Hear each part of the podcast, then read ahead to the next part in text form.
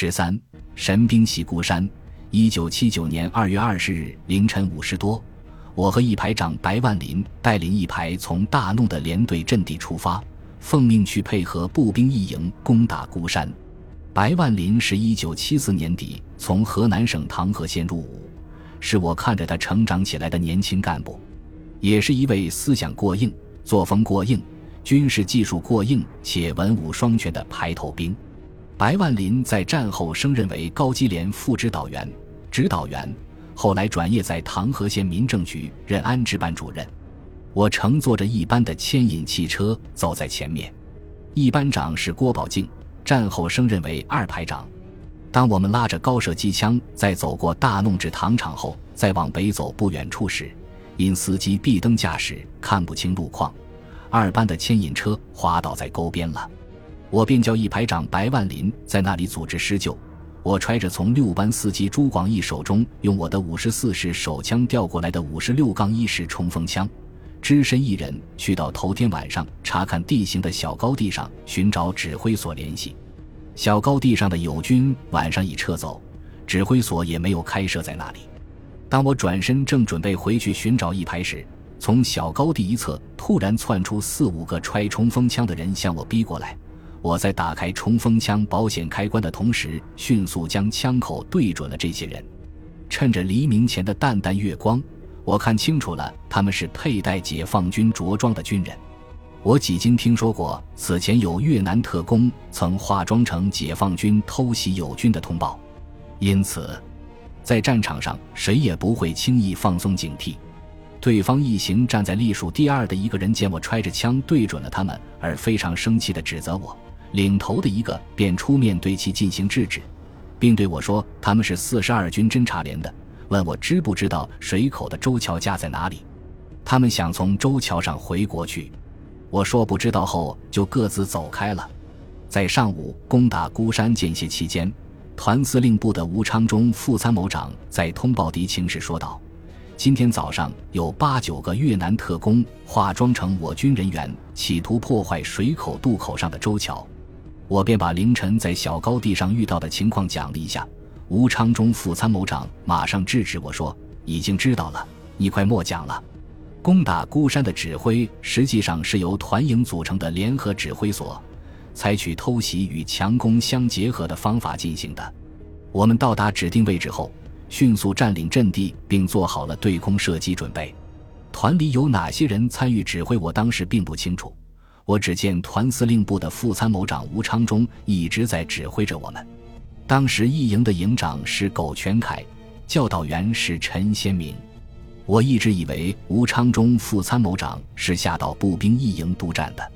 在这次撰写回忆录时，我通过电话与战士我团作训股长陶明普联系后，才得知，当天他和团长陈显文、政委杨兆金在团里的基本指挥所里指挥。副团长卜大才和副政委李守成深入到一营督战指挥，而副参谋长吴昌忠当时的任务是在那里负责调集车辆，准备协助运送步兵第四百八十五团的一个营到附和地区投入战斗。吴是抽空来到我们阵地上协助指挥我们作战的。攻打孤山的战斗开始，先由施工兵营派出的工兵实施三百二十爆破法爆破。爆破时飞起的一块细小碎粒片还砸在了我的头上。工兵在头一天晚上朝孤山方向先挖好了几个有一定倾角的炸药包坑座，爆破时先点燃引爆坑座里的大炸药包，利用其爆炸产生的强大冲击波，再将无数小炸药包和山石抛向孤山前沿的越军阵地前，以引爆和扫除越军阵地前可能埋设的地雷。当时。我还是第一次听说和看到这种三百二十爆破法。我带的高机连一排来的主要任务本来是负责担任指挥所的对空警戒，但后来吴昌忠副参谋长指示我将高射机枪推到小高地上，做好平射准备，用以压制越军火力，掩护步兵冲击。我们连队自装备这种十四点五毫米双联高射机枪以来。还从来没有进行过对地面目标的实弹射击训练，在战争中学习战争，我便立即指挥各个班，很快挖好了高射机枪的平射掩体，轮流将高射机枪推拉到平射掩体里，做好了高射机枪平射前的战斗准备。吴昌中副参谋长又要求我们在必要时用高射机枪的燃烧弹射击，以引燃孤山越军阵地前左侧的一大块甘蔗地，防止越军逃窜到甘蔗地里躲藏。我说那不得行，高射机枪的穿甲燃烧弹射击后只能引燃飞机、汽车和装甲车的油料箱，不能引起其他物品燃烧。担任偷袭任务的步兵一连组织的十人敢死队，早上凌晨四时多就开始从孤山背后攀登偷袭，攻打孤山的战斗在早上七时多天刚放亮就正式开始了。施工兵营实施的三百二十爆破扫清了越军阵地前的地雷障碍后，步兵三连在孤山左右两侧做接地运动，以吸引越军注意力。战斗力强悍的步兵二连作为战斗预备队。在孤山左侧待机地域，随时准备接应一连。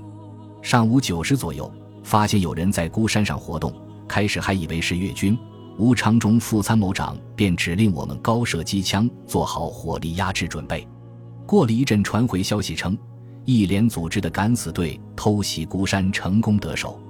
一连偷袭孤山成功得手后。三连配合一连，又迅速从两侧向孤山山腰间的越军阵地发起攻击。由于孤山上也被茂密的植被覆盖，我只听见枪声大作，看不清当时的实际战斗进攻情况。在一营攻打孤山时，我看到有两批从复合方向撤回的坦克车队，小心翼翼的、非常警惕的通过孤山。在坦克车队通过孤山时，都自动将炮口对准孤山腰间的越军阵地，并停车瞄准助威一阵才离开。上午十时左右，一连和三连采取上下夹击的战术，很快占领孤山山腰间的越军阵地。在越军阵地上发现了被打死的有四至五具越军尸体。越军已放弃表面阵地，而龟缩退守到山腰间的山洞工事内防守。后由我军工兵将山洞完全炸毁，究竟有多少越军被炸死在山洞内，不得而知。越军拼命扼守插接在我军交通保障线上这一关键要点，终被我团拔除。在我们团攻克广渊后，推进到格林清角时，我们连队驻守在孤山附近有一天多的时间。后来听参战民工和向导们说起过。在孤山的山洞坑道内，发现了几十具越军的尸体。在一九七九年二月二十一日，《解放军报》的头版也登载了步兵第四百八十六团神兵袭孤山的生动故事。